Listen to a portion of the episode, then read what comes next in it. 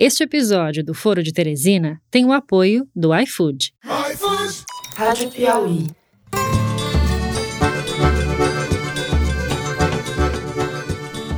Olá, está começando mais um Foro de Teresina, podcast de política da revista Piauí. É o progresso. Chegando no Chegando Piauí, no Piauí Nordeste. ao Nordeste por Bolsonaro. Aqui, meu amigo, não tem mais ninguém não. É Bolsonaro! Eu, Fernando de Barros e Silva, na minha casa em São Paulo, tenho o prazer de conversar mais uma vez com os meus amigos José Roberto de Toledo, aqui em São Paulo, do lado de mim. Opa, Toledo! Opa, Fernando. Os negacionistas vieram aqui, quiseram invadir o hospital, invadiram o hospital, onde está sendo feito o procedimento da menina de 10 anos, que há anos vem sendo estuprada pelo tio. Malu Gaspar, no Rio de Janeiro, mas com fundo aí que eu não tô conseguindo identificar, Malu. Meu fundo, olha a bandeirinha aí, meu fundo é Havana. Opa! Eu estou em Havana, vou a levar humor para Cuba. E Bernardo Esteves, em Belo Horizonte, mas com um fundo sideral aí, Bernardo, tudo bem? Oi, oi, pessoal. Bom dia, Fernando. Estamos aqui num mood berçário de galáxias visto pelo telescópio Hubble. Enquanto se fechava quase tudo no Brasil, nós aqui não paramos. No meu entender, não vi no mundo quem enfrentou melhor esta questão do que o nosso governo. Vamos passar então direto para os assuntos da semana. A gente vai abrir o programa falando da pesquisa do Datafolha, que mostrou um aumento da popularidade do presidente Jair Bolsonaro, e discutir o que isso tem a ver com o auxílio emergencial que o governo deu a parte da população em função da pandemia. Em seguida, nós vamos falar do episódio inominável da menina de 10 anos que foi estuprada pelo tio, engravidou, precisou fazer um aborto legal no Recife, porque no estado dela, o Espírito Santo, ela não conseguiu. Menina essa que virou alvo de fanáticos bolsonaristas e religiosos que protestaram e chegaram a chamá-la de assassina. Por fim, no terceiro bloco, a gente fala da pandemia, da queda generalizada dos índices de isolamento social no Brasil e de como isso reflete a situação do país na semana em que ultrapassamos 110 mil mortes pela Covid-19. É isso, vem com a gente.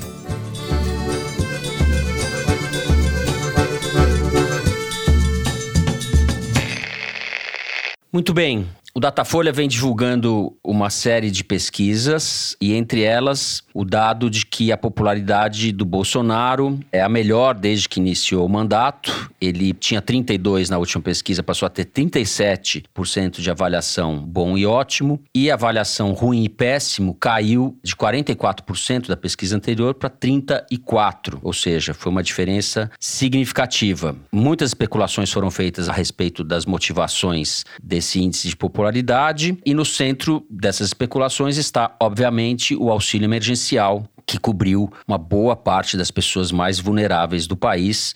A popularidade do Bolsonaro cresceu na região Nordeste, cresceu entre os mais pobres. Eu vou começar com você, Zé. Acho que a gente pode começar por essa pesquisa, né? Se isso é durável, quais são as razões disso, o que isso significa para o futuro aí imediato do governo Bolsonaro? Bom, primeiro vamos aproveitar o fato de que pela primeira vez na história do Brasil a gente tem uma série de pesquisas, não tem uma pesquisa só. A gente sempre Uhum. viveu uma escassez de dados sobre popularidade de governantes no Brasil. Só tinha a série histórica do Ibope e do Datafolha e praticamente desde o ano passado a gente começou a ter vários outros institutos surgindo com metodologias diferentes, e tal. Cada um com uma série própria própria. Você pode argumentar que nem todas elas são perfeitamente comparáveis entre si, mas todas estão analisando o mesmo fenômeno. Muda a cor do termômetro, mas todas estão tentando medir a febre do paciente. O que a gente vê analisando a série histórica de todas as pesquisas é que o Bolsonaro tinha uma taxa de ótimo e bom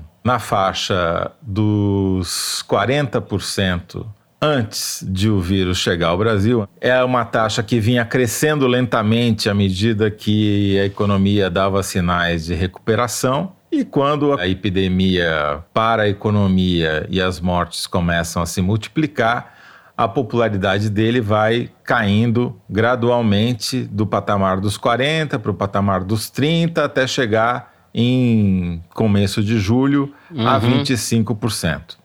De lá para cá, as mortes continuaram, as ameaças de golpe continuaram até determinado ponto, mas o que efetivamente mudou foi que a partir de maio você teve 600 reais sendo distribuídos para quase um terço da população gente que precisa, gente que mora nos morros, gente que mora nos alagados, gente que mora no sertão onde não chove, gente que perdeu o trabalho, gente que perdeu o negócio, ambulantes que não conseguiam, não tinham mais para quem vender seus produtos. Ele tem um alcance muito, muito, muito maior do que o Bolsa Família, injeta muito mais dinheiro na economia e tem um impacto imenso sobre a vida das pessoas. Se alguém duvida que a causa do aumento da popularidade foram os 600 reais, basta você ver as pesquisas que perguntam se a pessoa recebe ou não 600 reais e comparar a avaliação do Bolsonaro entre quem recebe e quem não recebe.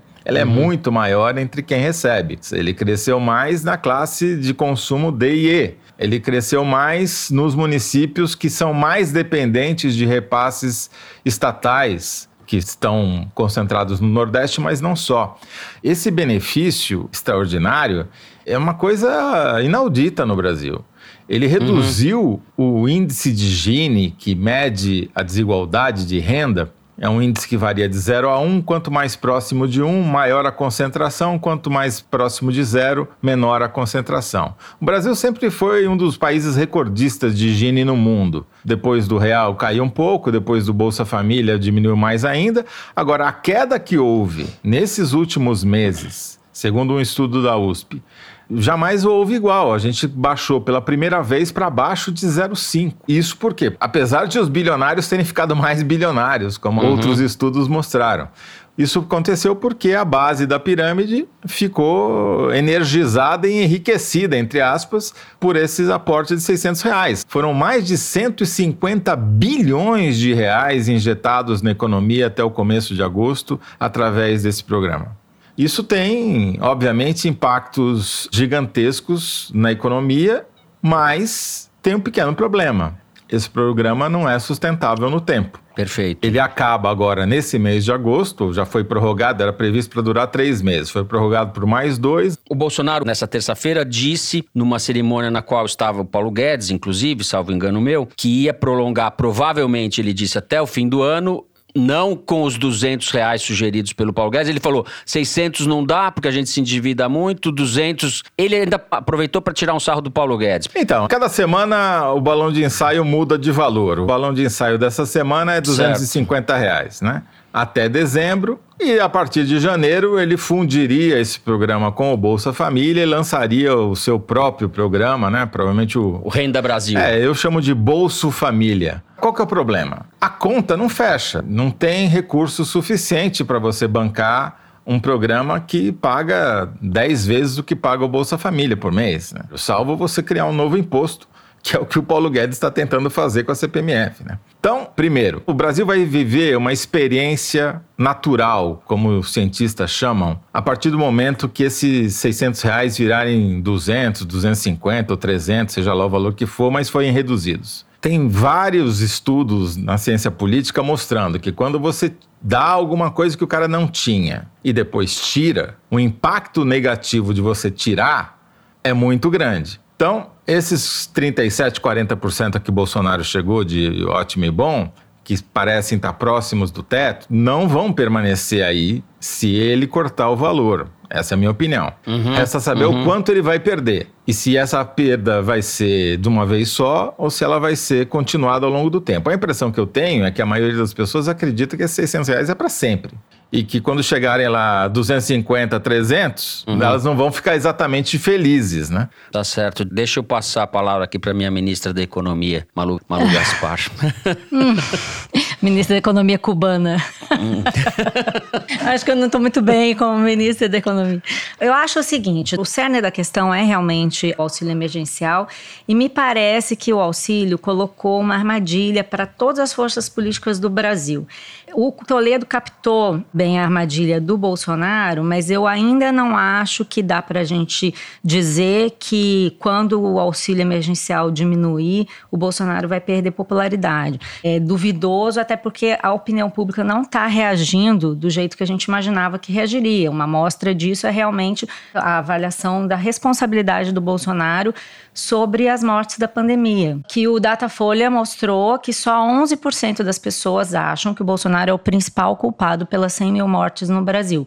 E 47 acham que ele não tem nenhuma responsabilidade. Exatamente. E 41% acham que ele não é o principal culpado é uma coisa que dentro da nossa bolha parece meio incompreensível, né? Como é que ele não tem então a responsabilidade? Então, eu acho que a opinião pública está reagindo de uma forma mais pragmática, o que se esperava, o que se imaginava que seria, né? O que essas pesquisas estão mostrando que a população se ocupou ali com a coisa prática, com a coisa da economia, porque realmente é o que está mais premente em termos de sobrevivência.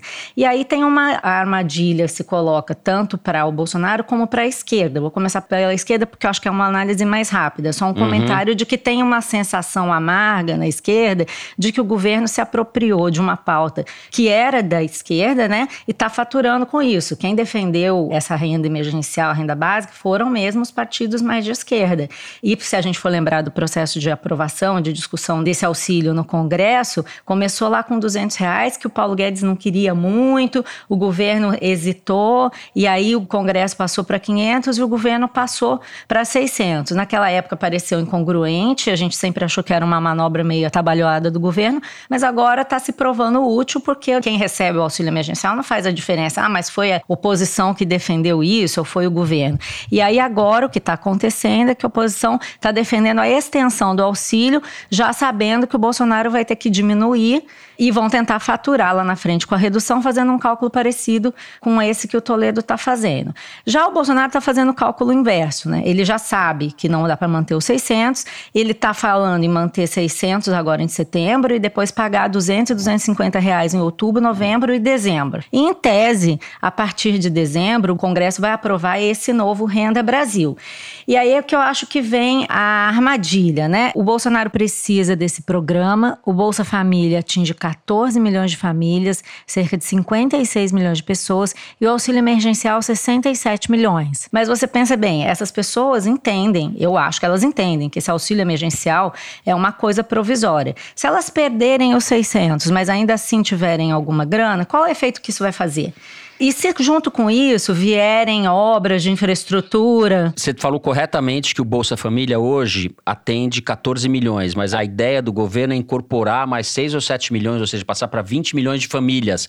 Ocorre que aí você tem uma outra discussão, que é a discussão do teto de gastos. Tudo depende da quantidade Perfeito. de famílias, do valor do auxílio e do que que você tem que tirar, porque hoje o que o Paulo Guedes defende é que você aumente o Bolsa Família, tirando o verba de outros programas para não furar o teto de gastos. E o Centrão e os outros vários partidos, inclusive a oposição, defendem que você aumente para mais de 200, para mais de 300 reais, e aí vai ser necessariamente que ou aumentar imposto ou furar o teto de gastos e endividar o governo.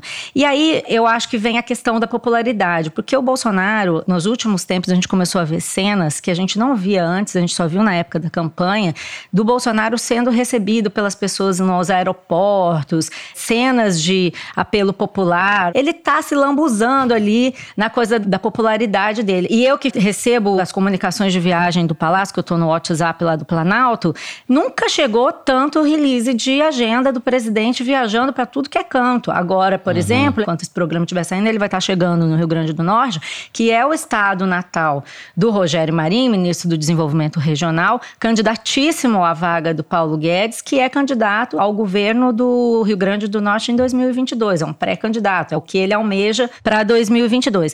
Então, o que, que vai acontecer? Essa tensão que aparece um pouco mais aliviada entre o Bolsonaro e o Paulo Guedes, ela não desapareceu. Porque ele tem, de um lado, o centrão, que está entregando para ele essas cenas de grande popularidade, que está defendendo o auxílio emergencial, que está ajudando ele na Câmara, e do outro lado, Paulo Guedes, que não está entregando o que prometeu, por enquanto. Prometeu entregar a reforma tributária, já passou o prazo do deadline dele da reforma tributária, ele não consegue entregar. Vai entregar um Renda Brasil em três meses? Reforma administrativa também. O Bolsonaro não tá nem aí para essas coisas, né, Malu? Ele quer dar dinheiro para os militares, está no orçamento lá, investimento maior para os militares do que para educação, quer fazer com que esse dinheiro do Renda Brasil, nome que se dê, continue pingando e, no limite, vai rifar o Paulo Guedes. Sim, o Paulo Guedes tem um prestígio, mas ele não entrega. O Bolsonaro olha para o Centrão e fala: esses caras estão me entregando popularidade, estão me ajudando a governar. E olha para o Paulo Guedes e fala: esse cara só está me atrapalhando. Então, em algum momento, isso vai ter um tilt. E aí, o que, que eu acho que é um elemento que a gente tem que olhar? Não se pode esquecer que existe uma disputa pelas presidências do Senado e da Câmara que vai ser encerrada em fevereiro de 2021. Então, nesse xadrez, o Paulo Guedes serve mesmo como um elemento de pressão do Bolsonaro por parte do Rodrigo Maia. O Rodrigo Maia tem uma agenda, está dizendo que vai defender a agenda de austeridade fiscal, mas a gente sabe, e muitos interlocutores dele me dizem isso, que até fevereiro, definida a eleição na Câmara, talvez o Rodrigo Maia não precise mais defender essa agenda do Paulo Guedes. Ontem, no Senado, a gente viu que não passou o veto do presidente a aumentos de funcionários públicos na pandemia, isso tinha sido combinado, que ele daria o auxílio emergencial emergencial, mas que ficaria combinado que os estados não poderiam dar aumento de salário com esse dinheiro. Isso foi enviado para o Senado e o Senado derrubou esse dispositivo. E o que todo mundo está se perguntando é como que aconteceu isso? Por que, que aconteceu isso? A resposta parece ser, pelo que eu ouvi ontem e hoje de manhã, que o Davi Alcolumbre tem que compor uma mesa de dirigente do Senado e ele não quer brigar com todas as forças que estão ali. A correlação do Bolsonaro no Senado é mais difícil do que na Câmara, então isso vai sempre interferir nas discussões sobre as medidas do governo. Uhum. Então, o que, que me parece mais provável? Daqui para dezembro, essa tensão vai permanecer, o Paulo Guedes vai tomar a bola nas costas, até que o presidente olhe para o lado e fale: eu preciso de alguém que me entregue, porque acabou o ano, acabou acabou a eleição da Câmara e aí eu preciso me reeleger. Não parece ser uma coisa que vai ter solução logo e tudo vai estar atrelado ao auxílio emergencial e, no segundo plano, à presidência da Câmara. E eu não acho que o desfecho é bom para o Paulo Guedes pela simples constatação que o Datafolha está mostrando e as outras pesquisas. A popularidade do presidente depende uhum. dele gastar mais. Perfeito. Toledo? É isso, quer dizer, é o que a gente vem falando faz três meses. O Paulo Guedes está com os dias contados, é uma questão de tempo. O Paulo Guedes não é o Eduardo Suplicy para implementar um programa de renda básica no Brasil. Vai contra tudo que ele defende, pelo menos o que ele fala que acredita, né? O que impactou negativamente por causa da pandemia a popularidade do presidente não foram as mortes foi o bolso, como Sim, sempre. Sim, mas ele resolveu é, esse economia, problema, né, a economia parou, A economia parou e isso prejudicou a popularidade do Bolsonaro. Não foram as pessoas morrendo aos milhares, às dezenas de milhares. Mas quando você diz que as pessoas vão recuar do apoio ao Bolsonaro porque o auxílio emergencial vai diminuir, você está expondo uma coisa que eu acho que não está dada. A gente subestima não, a capacidade do Bolsonaro. Eu estou me baseando na ciência política, não estou tentando prever. Quando começou a pandemia, a gente falava que o Bolsonaro ia ser dizimado pela Covid. Isso não aconteceu. Basicamente é isso que eu estou falando. O comportamento da uhum. opinião pública não está respondendo a esse tipo de afirmação. Não aconteceu isso. Nós falamos, cansamos de falar que a eu, Covid ia acabar dizia, com o Bolsonaro. Malu, que o que ia dizimá-lo ia ser economia parada, que foi o que aconteceu. E aí ele reduziu a 25%. A economia voltou, ele voltou a crescer. Há uma divergência em relação ao futuro, veremos o que acontecerá. Tem o fato mais importante, talvez, para definir o futuro do Bolsonaro a médio prazo, esteja nos Estados Unidos, certo? Com a eleição americana, Joe Biden já foi oficializada a candidatura dele. A eleição americana vai ter certamente um impacto sobre o futuro disso que se chamam de populismo de direita, etc., ao redor do mundo. Muito bem, terminamos assim o primeiro bloco do programa. Vamos falar em seguida seguida do caso da menina de 10 anos que sofreu estupro e fez um aborto legal no Recife. É isso, vem com a gente.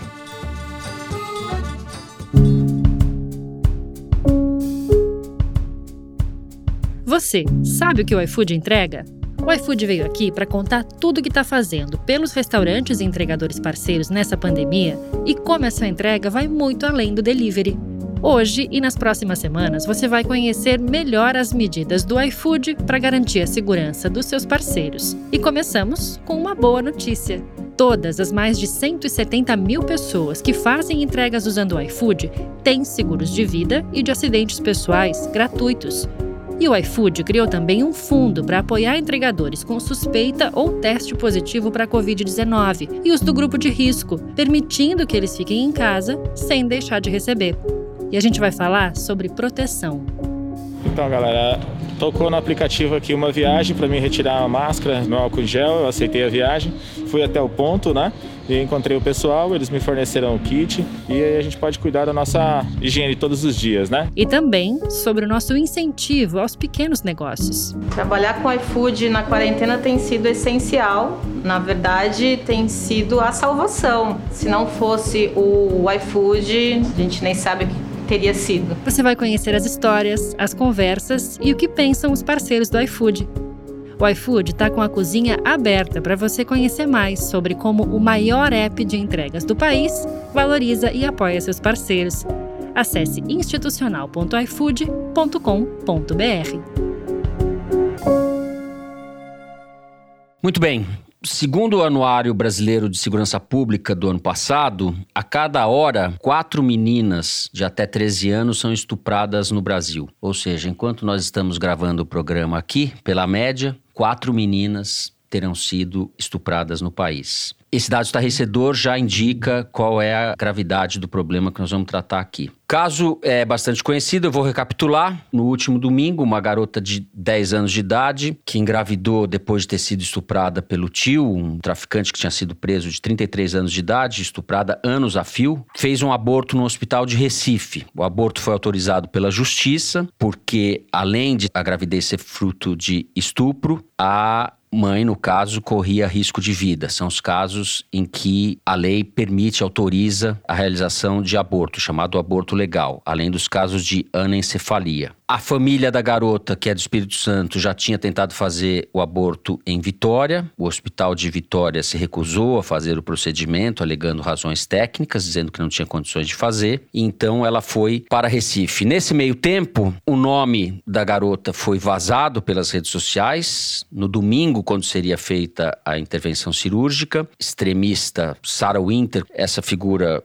inqualificável do bolsonarismo, divulgou o nome da menina nas redes sociais, divulgou o local onde ela faria a intervenção cirúrgica e exortou seus seguidores a fazer um protesto em frente ao hospital. Dezenas de pessoas com motivações religiosas e outras foram até lá, pressionaram a direção do hospital, chamaram o médico de assassino, a menina de assassina, enfim, houve uma cena bastante deprimente. E apesar disso tudo, a garota fez o procedimento, já deixou o hospital, o nome dela permanece incógnito. As redes sociais, por orientação da justiça, retiraram o nome dela. Ela aparentemente está protegida. Malu, não sei se você vai começar pelo relato do caso ou pelos dados desse drama, dessa realidade trágica que existe a respeito da violência contra meninas no Brasil. Bom, vou começar pelos dados porque acho importante a gente reforçar que o caso dessa menina não é nada excepcional, não é uma coisa fora da curva. Essa menina tem o perfil mais comum de vítima de violência sexual no Brasil.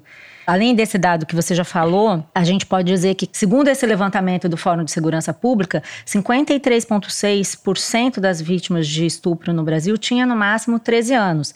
Uhum. E mais, 75,9%, 76% dessas vítimas tinham algum vínculo com o agressor. Era um amigo, um familiar. A gente sabe, de tanto falar nesse assunto, que há uma situação muito complicada, às vezes, em famílias, principalmente famílias em situação de vulnerabilidade social. Especificamente, nesse caso dessa menina, é uma menina muito pobre, a mãe morreu, o pai está preso, foi criada por avós muito humildes que vendem coco na praia, num bairro da periferia de Espírito Santo, e foi abusada por esse tio, que na verdade é um companheiro da tia, desde os seis anos. E segundo as matérias que foram publicadas a respeito, ela não falava do caso, nunca contou com medo de que esse tio matasse o avô. Então a vida dessa menina foi uma tragédia tragédia inominável até agora, né? E para usar um último dado que eu acho que é relevante nesse caso, um levantamento da BBC com base em registro do SUS mostrou que no Brasil ocorrem seis abortos por dia realizados por meninas de 10 a 14 anos que foram estupradas, em média, lógico. Então isso é uma chaga brasileira, na verdade. Essa menina, ela é um retrato triste de uma coisa que a gente não gosta de falar, ou que a gente gostaria de esquecer, mas que está aí nos chamando a atenção para o drama que essas meninas vivem, né? O próprio diretor do CISAM, que é essa unidade de atendimento à mulher, é uma maternidade em Recife de referência para a região norte e nordeste, o Olímpio Moraes, que é católico, ele já foi até excomungado em 2009, justamente por um caso parecido. Ele fez um aborto legal, uma menina de 9 anos que tinha sido estuprada pelo padrasto e ficou grávida de gêmeos. E uhum. ele foi a pessoa que forneceu, na minha opinião, o depoimento mais contundente sobre esse caso, numa audiência pública da Assembleia Legislativa de Pernambuco. Ele fez uma live e ele enfrentou diretamente uma das deputadas é, bolsonaristas, mas também evangélica, que representa esse público mas uhum. que se diz pró-vida, né? Clarissa Tércio, essa mulher tentou invadir o CISAM e um outro deputado também, o Joel da ARPA, são os dois deputados que insuflaram a população a ir no hospital naquele dia. E o que ele contou foi que quando ele aceitou receber a menina no sábado à noite, e no domingo, enquanto a menina ainda estava chegando em Recife, não tinha nem chegado no hospital ainda, o hospital se encheu de pessoas, incluindo esses dois deputados estaduais, gritando, causando tumulto e exigindo entrar no local. Quando a menina chegou no hospital, as pessoas já estavam lá, e ele, nessa manobra diversionista de que os jornais já falaram, ele foi falar com os deputados, chamou atenção para si, para aquele bolinho de gente, as pessoas gritando com ele, dizendo que ele era assassino,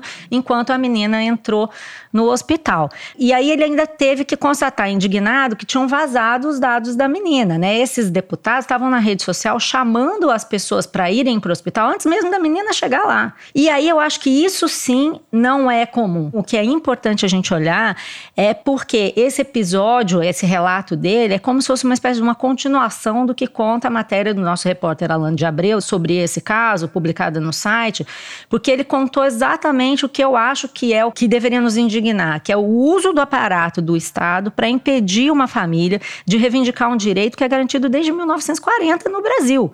Né? O que, uhum. que essa matéria mostrou? Que no dia 13, quer dizer, bem antes de a menina viajar ou de mesmo o hospital no Espírito Santo se recusar a fazer o aborto, a ministra Damares Alves, ministra dos Direitos Humanos, anos, anunciou numa rede social o envio ao Espírito Santo de dois assessores. Já se sabia que existia esse caso, que estava pendente de solução, e ela publicou nessa rede social que ela estava mandando uma pessoa da Secretaria dos Direitos da Criança e outro da Ouvidoria de Direitos Humanos, junto com um deputado estadual capixaba, próximo a ela. Eles foram na delegacia, no conselho tutelar, na secretaria de assistência social lá da região onde a menina mora, e a seguir, não só uma entidade católica de São Paulo ligou para oferecer um pré-natal para a menina, como também procuraram a família da menina para pressionar a avó da menina para que ela não fizesse o aborto. Além do fato da Sara Giromini divulgar os dados dessa menina, que vamos combinar, é crime. Ela, inclusive, está sendo processada, o Ministério Público está reivindicando que ela pague uma indenização de 1 milhão e 300 mil reais. Então, assim, o que há de inédito no Brasil em relação a esse caso é esse comportamento. A máquina do Estado achar que é ok usar. Sim da sua prerrogativa de conhecer determinados fatos para constranger as pessoas a não buscarem os seus direitos. E é uma ministra que se diz preocupada com os direitos de meninas e meninos. Então, para terminar, eu queria só ficar com a fala do Olímpio Moraes. Eu acho que isso resumiu sucintamente esse caldo de descaso, hipocrisia e falta de empatia numa audiência da Câmara sobre esse mesmo assunto. E aí o que ele disse foi: um dos médicos mais ricos de Pernambuco, que por sinal é muito católico, faz aborto por 3 mil reais com aspiração no seu consultório. E toda a sociedade sabe, mas ninguém vai prender porque ele atende as amantes dos deputados, dos senadores e suas filhas da população que tem dinheiro. Se atendesse pessoas pobres, estaria preso. Agora eu vou dizer uma opinião de médico, que as mulheres elas continuam morrendo. Não é porque a gente não saiba como salvá-las na questão do direito reprodutivo. É porque nós, sociedade, ainda não achamos importante salvar a vida dessas mulheres. Perfeito. Toledo, Malu mencionou a matéria que saiu no site da Piauí do Alan de Abreu e a participação muito provável, indícios de participação da ministra Damares, ou seja, há respaldo do Estado para se cometer ilegalidade no Brasil. É, eu acho que é mais do que isso, né, Fernando? O bolsonarismo explora politicamente a questão do aborto e esquece a questão do estupro, né? Mas uhum. houve uma coisa muito interessante no meio da tragédia. Eles tentaram explorar e se deram mal. O levantamento que eu pedi aqui para Arquimedes fazer, o que, que aconteceu nas mídias sociais, eu estava esperando que ia ser um massacre contra a menina e a favor dos bolsonaristas, mas foi exatamente o contrário. Porque no primeiro dia, quando a história surgiu, quase 90% das manifestações na rede eram a favor da menina e apenas pouco mais de 10% uh, eh, defendendo o ponto de vista dos bolsonaristas, da Damares, dessa escrotidão que vem na, a reboque, que era contra a vida da menina, na verdade. Né? E eu acho que isso vem de uma má interpretação dos bolsonaristas dessa pesquisa Ipsos, que é foi uma pesquisa mundial sobre apoio ao aborto, e que eles só leram o primeiro número que dizia que quase 90% dos brasileiros são contra o aborto. E o Brasil seria, portanto, o segundo país que mais é contra o aborto no mundo. Só que quando você abre os dados, você percebe o seguinte, que a maioria é a favor do aborto dependendo das circunstâncias. 38% acham que deve ser permitido em caso de estupro. E 16% acham que deve ser permitido em qualquer circunstância se a mulher quiser. Ou seja, 54% estão do lado da menina a priori, entendeu? E o que mostra que, na verdade, nós não somos a, nação mais a favor do aborto, nós somos a nação mais hipócrita do mundo, é isso que nós somos. Porque, uhum. graças a exploradores dessas situações, tipo os bolsonaristas, eles tomaram uma surra tão grande que eles mudaram o discurso no meio pararam de falar da menina depois de ter exposto a vida dela, de ter publicado o nome dela, de ter transformado uma tragédia numa pantomima, sem nenhum cuidado com a criança, e começaram a falar em castração química para ver se mudava o assunto e revertia o quadro. Mas mesmo assim, ficam inventando histórias sobre outros parentes e não falam do estuprador. Quer dizer, a tragédia da exploração política é que você deixa de prestar atenção no criminoso, que é o violador, e joga toda a atenção sobre a vítima, para acabar de vez com a vida dela. Nessa linha, a gente tem que registrar também a lamentável declaração do presidente da CNBB, da Conferência Nacional dos Bispos do Brasil, Dom Valmor Oliveira de Azevedo, que é arcebispo de Belo Horizonte. Eu acho importante pelo seguinte, tristemente importante, porque não é uma coisa só de fanáticos bolsonaristas ou do público evangélico. Esse arcebispo que representa a Igreja Católica no Brasil qualifica como crime hediondo. Ele fala que são dois crimes hediondos, equiparando o aborto legal da menina com o estupro que ela ela sofreu. Ou seja, esse sujeito é conivente com a violência brasileira, com a tragédia que afeta milhares, milhões de meninas brasileiras e faz uma declaração dessa. E, e vale registrar que tem evangélicos que são contra isso, que também tem posição muito mais avançada que a CNBB. Você tem toda a razão. Cerramos assim o segundo bloco do programa. Vamos discutir a pandemia seguindo o terceiro bloco. Vem com a gente. Muito bem, o Brasil já registrou mais de 110 mil mortes por Covid. A taxa de isolamento social vem caindo nas cidades brasileiras e suas pesquisas todas estão mostrando, mas no meio dessa tragédia e desse quadro que já dura meses, né, Bernardo? Parece que há uma boa notícia pela primeira vez. Não é nada que se possa comemorar exatamente, mas há uma boa notícia. Eu queria que você contasse para os ouvintes. Pois é, Fernando, uma boa notícia para variar um pouco, né? O que a gente teve essa semana é a divulgação do índice de contágio medido pelo Imperial College de Londres, uhum. a famosa taxa R que eu venho destacando aqui nas últimas semanas e que mostra para quantas pessoas cada infectado está transmitindo o vírus. Certo. Essa semana, essa taxa ficou abaixo de 1 pela primeira vez depois de 16 semanas. O valor divulgado foi de 0,98. Isso significa que cada 100 pessoas com coronavírus vão contaminar outras 98, que depois vão contaminar outras 96 e aí em diante, tendendo bem devagarinho até o zero. Essa é a primeira vez em quase quatro meses que a pandemia não está fora de controle no Brasil o que naturalmente é uma boa notícia, mas não é para abrir champanhe vou tentar explicar por quê. Reflexo dessa diminuição, Fernando, é que a gente está assistindo a uma redução sutil na média móvel do número de mortes, mas é uma variação muito ligeira. Ela continua Uhum. muito próxima dos mil óbitos por dia, que é inadmissível. Essa diminuição da taxa de contágio não reflete uma mudança de atitude das autoridades na condução da pandemia e nem um reforço das medidas de prevenção por parte da população. Pelo contrário, os brasileiros nunca tiveram tão pouco confinados nessa pandemia, conforme divulgou essa semana o Datafolha, que vem medindo o índice de isolamento social desde abril. Nesse levantamento que foi feito em agosto, a coisa de 10 dias, 8% dos entrevistados disseram que não estão saindo de casa para nada e 43% disseram que estão saindo só quando é inevitável. Juntos, esses números dão cerca de 50%, 51% da população ouvida. Mas é compreensível, né, Fernando, que o isolamento esteja diminuindo, porque para muita gente, inclusive para nós todos aqui do foro, já são nada menos que cinco meses de confinamento. É tempo para burro. Mas para a gente voltar à taxa R, Fernando, vamos lembrar que esse é um índice dinâmico que reflete o compromisso dos gestores e das populações com as medidas de combate ao vírus. Que a taxa esteja hoje abaixo de 1 não é uma garantia de que ela vai continuar diminuindo e de que ela vai continuar nesse patamar nas próximas semanas.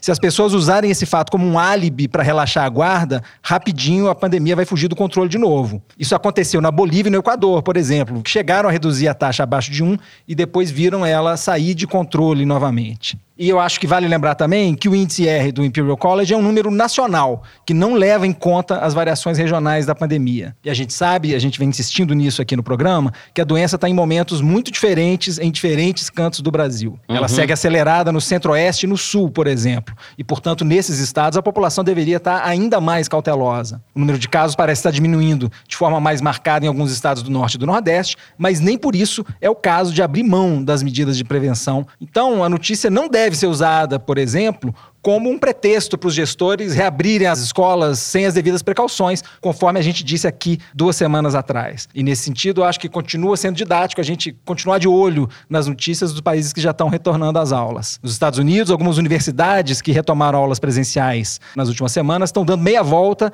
e voltando ao modo remoto. Então, se a gente preza pela vida dos alunos, dos professores, dos funcionários, de todo mundo que mora com eles, a gente tem que ter um protocolo rígido de testagem e rastreamento de contato para reabrir com segurança, em vez de usar a redução da taxa de contágio como um passe livre para todo mundo voltar a circular, como se o vírus tivesse simplesmente desaparecido. Perfeito, Bernardo. Passar a palavra pro nosso epidemiologista aqui, que é jornalista nas horas vagas. Fala, Na verdade, Zé. eu sou o, anti-epidemiologista, Fernando, porque, com todo respeito ao Imperial College, que talvez seja a instituição mais respeitável nessa área no mundo, Uhum. esse a taxa R no Brasil representa pouco ou quase nada, para não dizer nada. Por quê? O Ministério da Saúde não divulga a taxa de exames que é feita. Divulga esporadicamente, sem nenhuma constância. Mas o problema maior é que ele mistura dois tipos de exame que servem para coisas completamente diferentes. Eles misturam as estatísticas dos exames de PCR que identificam o vírus e que, portanto, dizem qual a porcentagem de pessoas que está infectada pelo vírus naquele momento com Uhum. os exames sorológicos que identificam os anticorpos ao vírus, que indicam apenas se ela já foi infectada. Um exame, o PCR, mede o fluxo, ou seja, quantas pessoas estão se infectando a cada momento. E o Uhum. outro mede o estoque, quantas já se infectaram. Perfeito. E no Brasil, essas estatísticas são misturadas. Então você não sabe efetivamente quantas pessoas estão se contaminando. E como esses dados ruins, poluídos, são os dados que existem, são os dados que o Imperial College usa para calcular o R. Tudo bem, você vai dizer é o único jeito? É o único jeito. É, eles estão certos em fazer isso. O número é necessário. Mas, para mim, significa pouco ou quase nada. A estatística menos desvirtuada é a de mortes, que mesmo Uhum. assim, como a gente já comentou no Luz no Fim da Quarentena, o Fernando Reinhardt escreveu coluna, também tem muitos problemas, porque cada esfera de governo mede de um jeito. O jeito correto de medir é você atribuir a data da morte e não a data em que a morte entrou no sistema, Certo, que é como claro. as secretarias estaduais de saúde registram. Então, também a morte não dá pra gente um cenário preciso de se a coisa está diminuindo ou não. Eu concordo com o Bernardo que já houve momentos piores da epidemia no Brasil. Mas, como ele já disse também, os números nacionais dizem pouco, porque o país é grande demais, os ritmos das diversas epidemias locais é diferente. Demorou três meses mais do que no Amazonas e no Pará para chegar no Mato Grosso, Mato Grosso do Sul ou no Rio Grande do Sul.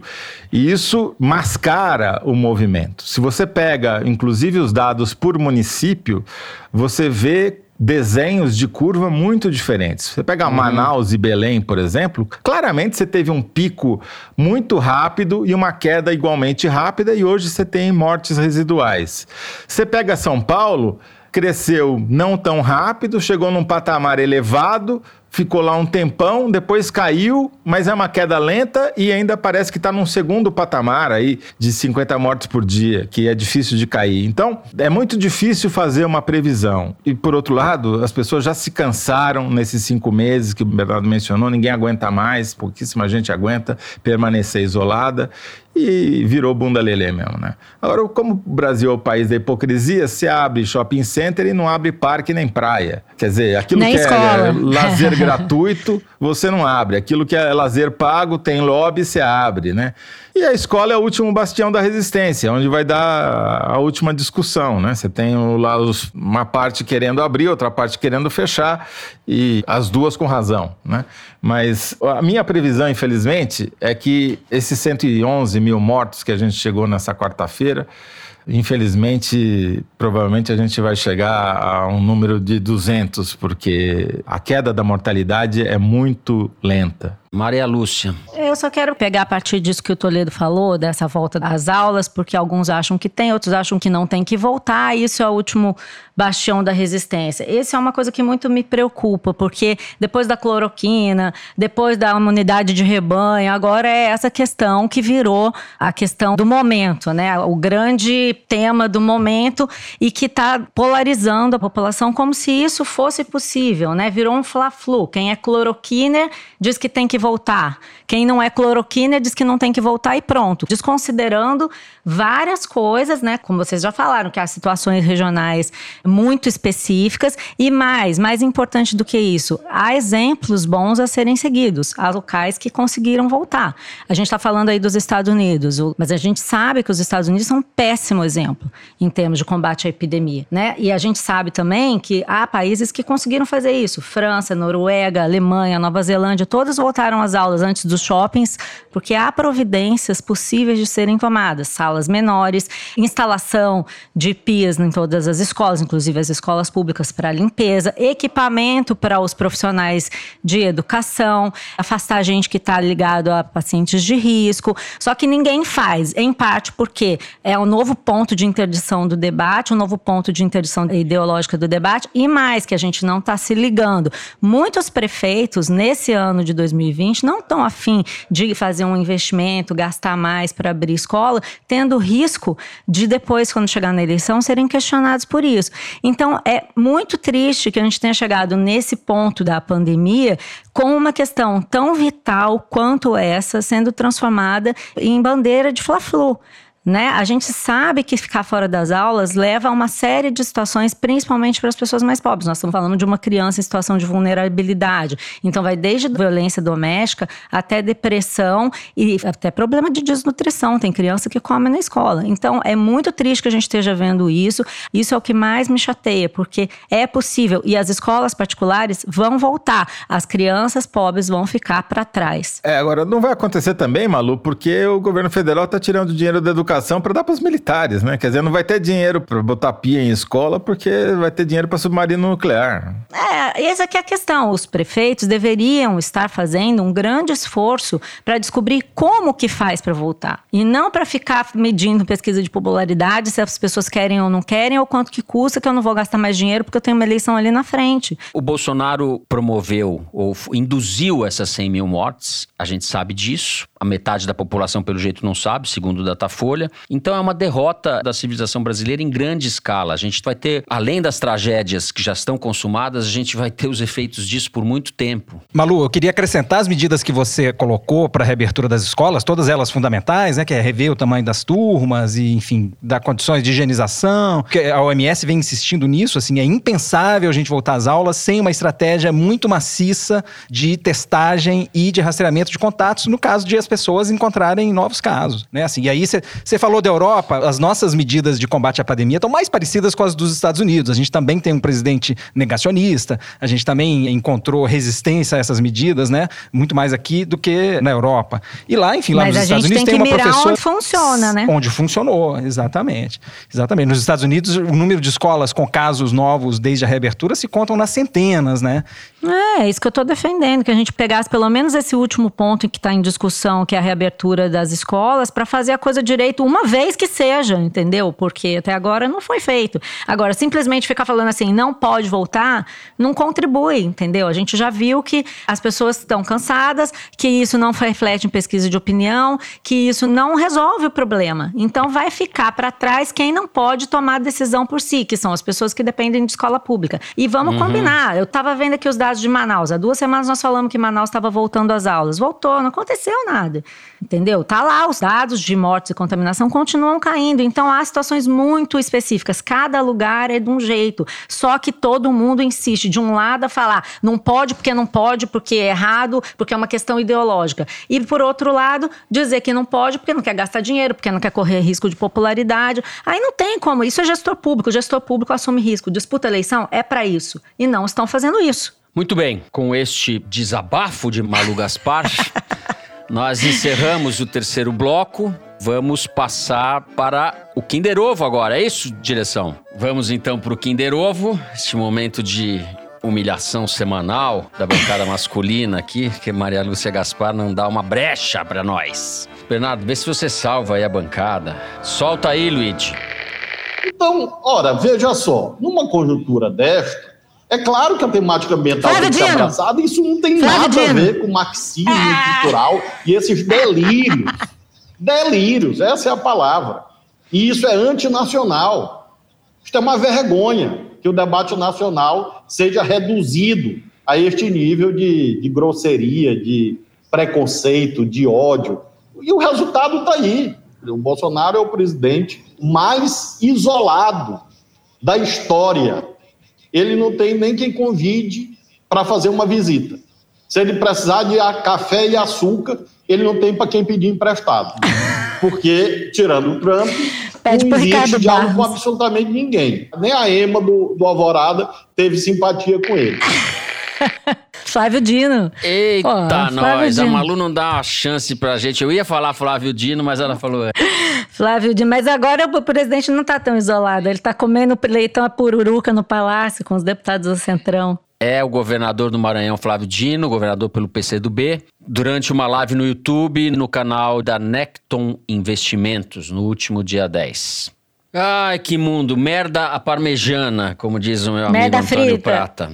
Merda frita era antigamente, agora é merda parmejana. Depois do Kinder Ovo, nós temos o quê? Momento Cabeção. É isso? Faz tempo que não fazemos o Momento Cabeção. Está de volta. Para quem ainda não conhece, é o momento do programa em que a gente dá dica de livros, filmes, coisas em geral que a gente acha que vocês ouvintes podem curtir durante a quarentena. Eu vou indicar dois livros que ajudam a entender ou a pensar esses regimes autoritários, semi-autoritários, populistas de direita e, e participação das redes sociais, da internet na configuração disso. O primeiro livro chama Big Tech, que tem como subtítulo A Ascensão dos Dados e a Morte da Política. Eu não sei se o Toledo já leu isso, essa é a praia dele. Esse livro é de um cientista político, um pesquisador que chama Evgeny Morozov. Ele é belo russo, mas já escreveu para muitas publicações americanas, escreveu para Folha, inclusive. O livro saiu pela editora Ubu. Ele fala assim, logo no começo, que a tecnologia digital se caracteriza por um emaranhado confuso de geopolítica, finança global, consumismo desenfreado e acelerada apropriação corporativa dos nossos relacionamentos mais íntimos. Eu acho que essa é uma boa definição da confusão que a gente está metido. O outro livro que eu comecei a ler é um livro que acabou de sair pela Record, é de um geógrafo social, geógrafo francês, que chama Christophe com PH no fim. Guy Louis é G-U-I-L-L-U-Y.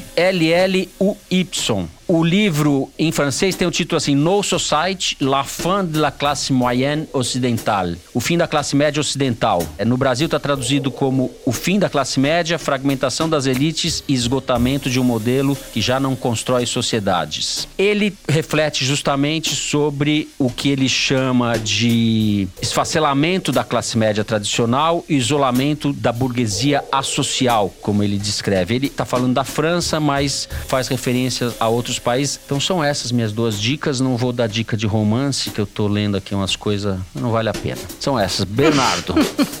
Então, Fernando, eu tô num momento revistas. Vou dar dica de revistas e artigos de revista para os ouvintes. Continuo lendo a Piauí desse mês, que tá muito boa. A gente falou aqui duas semanas atrás do artigo que mostra, né, o, o ímpeto golpista do presidente.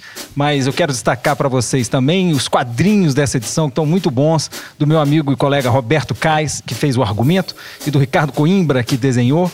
É uma história em que o exterminador do futuro, Arnold Schwarzenegger, volta para o Rio de Janeiro no ano 2000 para tentar mudar a cabeça do Carluxo e, quem sabe, reservar um futuro menos trágico para o Brasil. Tá imperdível, recomendo que vocês vão atrás, essa edição tá muito boa. E tem uma outra revista que eu quero recomendar para os leitores também, que eu gosto muito, uma revista cujo número mais recente está recém-publicado na internet, a revista Pisiagrama, uma revista sobre espaços públicos, que está com um número muito bacana para quem se liga em meio ambiente. Tem um artigo do antropólogo da ciência francês Bruno Latour, tem um artigo sobre ceticismo e negacionismo do físico Alexandre Costa e tem um, um ensaio muito provocador do Roberto Andrés, que é um dos editores da revista e colaborador eventual da Piauí, sobre o um mundo sem automóveis. É uma perspectiva que vai deslocar talvez as ideias de Roberto muitos Andrés leitores. que es- escreveu um ótimo, desculpa, escreveu um ótimo artigo sobre bolsonarismo e o trânsito para Piauí. Isso, esse ensaio dele na Pisiagrama dialoga de maneira muito próxima com esse artigo recente dele na Piauí.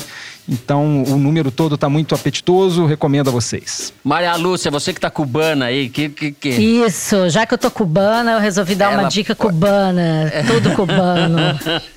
Verdade, esse país que eu amo. Você tá rindo? Eu já tive em Cuba e resolvi indicar justamente um livro então, de o um pessoal autor. não pode nem dizer para você vai para Cuba que você vai falar Não, já eu fui, já né, fui, mano? já fui, já vi. E, e fui, e eu sou velha, tá, gente? Desculpa, mas eu fui em 99, quando a Revolução Ai, tava que fazendo véia. 40 anos, a Revolução Cubana. Fidel Castro nem tinha nascido ainda quando Não, tinha um discurso do Fidel quando eu fui sobre os 40 anos da Revolução. Então, metade do grupo atravessou Cuba para ver o discurso do Fidel e a outra metade foi passar o ano novo em Varadeiro. Você não precisa dizer onde que eu fui, né? Ah, gente, imagina, imagina. Mas o fato é que estar em Cuba, a experiência cubana, é uma coisa muito importante para quem está de ver o mundo em variadas cores e não só em preto ou branco. E por isso que eu queria indicar o livro do Pedro Juan Gutierrez, que se chama Trilogia Suja de Havana. Ele tem dois livros muito bons. Trilogia Suja de Havana, Rei de Havana. São dois livros. Bom, tem outros livros, esses são os meus preferidos. E eles foram lançados ali por 98, 99, quando eu estava visitando Cuba e muito querendo entender e sacar mais dessa sociedade, da- dos problemas que os cubanos vivem. E o Pedro Juan Gutierrez é comparado a um- ao Bukowski, seria um Bukowski cubano, é um cara rebelde, que faz uma narrativa. São romances muito irônicos e sacanas, mostrando a existência desses renegados pelo regime. Mostrando que a realidade de quem vive de verdade em Cuba, não de quem opina e quem acha que conhece, é uma vida muito dura, muito difícil, de quem tem que lidar com carência econômica, com preconceito, com repressão, num país que ao mesmo tempo é muito rico culturalmente, cheio de talentos, de vida, de oportunidade de educação.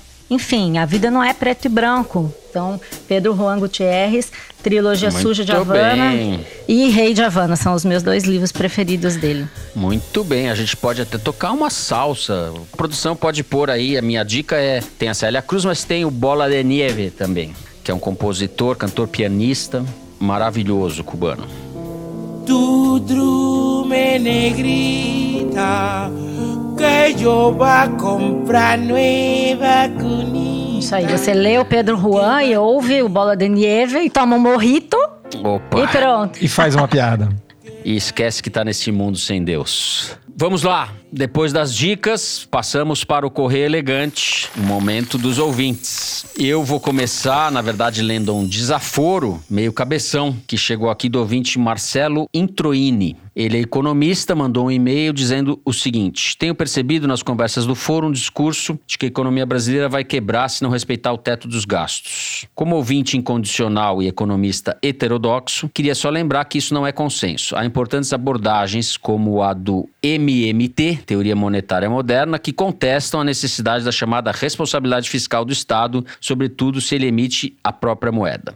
Como fã das análises de vocês, reivindico a lembrança de que a agenda neoliberal, que tanto entusiasma os Faria Limers do Toledo, é bastante contestada pelos progressistas. A todos, um abraço sempre ansioso pelas manhãs de sexta-feira. Marcelo Introini, tá aí registrado o seu desaforo. Muito bem. Fernanda, a produção tá me passando aqui uma mensagem da Camila. Ela é de Campinas e contou o seguinte: Qual não foi minha surpresa ao me deparar com o Foro de Teresina nas páginas policiais?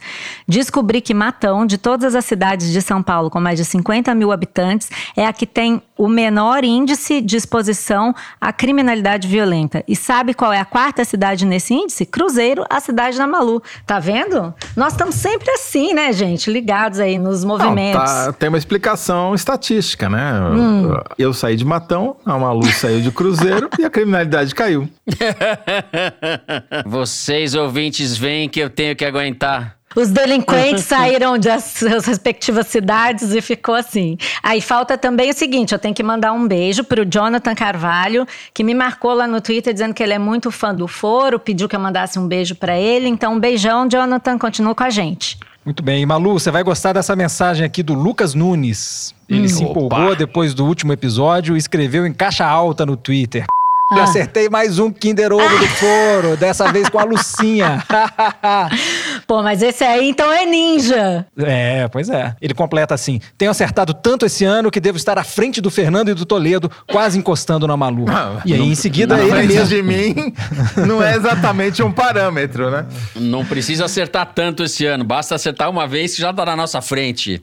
Mas aí, antes, pra terminar, em seguida, ele mesmo volta atrás, no mesmo tweet, e diz o seguinte: pera, na verdade não chega tanto. Menos, Lucas, bem menos. Oh, não, Lucas, vamos junto. Eu vou contratar o Lucas e vou botar ele no meu Zoom de hacker, pra aí eu acerto tudo. O Luigi mandou eu ler duas mensagens. Acho que ele fica com pena de mim, porque eu não falo nada no Kinder Ovo. Então ele me deu duas mensagens para ler. A primeira é do Matheus Rodrigo dos Santos, que diz o seguinte: que é um jovem jornalista de 21 anos, que namora Daniele, também jornalista, ambos assinantes da Piauí e ouvintes do Foro. Eles acabaram de se formar e vão fazer aniversário. Agora fizeram no dia 19 e 25. Por isso estão pedindo para a gente mandar um abraço para eles pelo aniversário. E uma menção especial de interesse da Malu. Diz que a Daniele é originária de Queluz. Sim, grande que luz, ali do lado, de Cruzeiro. Nossa Ali vizinha, então. No Vale do Paraíba. Então, abraços para Matheus e Daniele. E, Fernando, o Luiz Felipe Brandão deixou um comentário para você no YouTube. Diz assim: Fernando, o seu áudio no último programa estava compreensível, mas devo dizer, não aceito suas desculpas. Só aceito escusas. Eu esqueci de pedir escusas. Faz tempo, aliás, que eu não falo aqui nesse programa. Agora, eu É. preciso dar uma resposta aqui para os internautas que ficam reclamando no Twitter por dois motivos. Primeiro, porque o Teresino continua causando na Alemanha. Apareceram mais três vídeos deles lá. Um, um sensacional em que ele sai do mar assim e ataca um gordinho. Aparentemente ia tentar roubar a carteira dele, mas aí o gordinho dá uma patada nele, ele sai correndo. Enfim, O que me chama atenção nessas coisas é que sempre tem praia de nudismo na Alemanha. Os alemães adoram ficar pelado, né, em praia. É uma coisa de louco. Sempre tem Que praia de bom, nudismo né? na Alemanha. E o Teresino correndo no meio dos pelados. Seguinte, muita gente reclamou que botaram pi na minha frase sobre o Paulo Guedes no foro passado, mas eu devo dizer que fui eu que pedi para colocar o pi, tá? Porque eu tinha feito vários elogios ao Paulo Guedes eu me arrependi depois, daí eu pedi para cortar, tá? Mas foi isso. Não teve censura não. Foi autocensura, autocensura. Muito bem, antes de encerrar, eu queria mandar um beijo para nossa ouvinte, nossa amiga e colega jornalista também, Juliana Tinoco, que faz aniversário hoje, sexta-feira, dia 21. Beijo, Juliana. E é isso. Eu queria lembrar aos ouvintes que os links das reportagens que a gente cita no programa, assim como as dicas que a gente dá no momento cabeção, estão todos listados lá no site da Piauí, na página do Foro de Teresina. Quem quiser é só entrar lá e conferir. O programa dessa semana vai ficando por aqui. O Foro de Teresina é uma produção da Rádio Novelo para a revista Piauí, com a coordenação geral da Paula Scarpim. O nosso diretor é o Luiz de Maza. As nossas produtoras são a Mari Faria e a Luísa Ferraz. O apoio de produção em São Paulo é do Vitor Hugo Brandalize e da Clara Reustab. A Mari Faria edita o vídeo do Foro Privilegiado, o teaser que a gente publica nas redes sociais da Piauí e no YouTube. A edição do programa é da Evelyn Argenta e do Thiago Picado. A finalização e a mixagem são do João Jabassi, que também é o intérprete da nossa melodia tema, composta pelos piauienses Vânia Salles e Beto Boreno. A nossa coordenação digital é feita pela Kelly Moraes e pela Yasmin Santos. A checagem do programa é do Plínio Lopes. O Foro de Teresina é gravado nas nossas casas, sempre com o apoio do Estúdio Rastro do Dani Di e da som de cena do Gustavo Zisman. Eu, Fernando de Barros e Silva, me despeço dos meus amigos. Bernardo Esteves, tchau, Bernardo. Tchau, Fernando. Boa semana para todo mundo. Malu Gaspar, tchau, Malu. Adiós, muchachos. Hasta la próxima. José Roberto de Toledo, tchau, Toledo. Tchau, Fernando. Tchau para você que está cozinhando o almoço de sexta-feira. Bom almoço para você. É isso, gente. Até a semana que vem.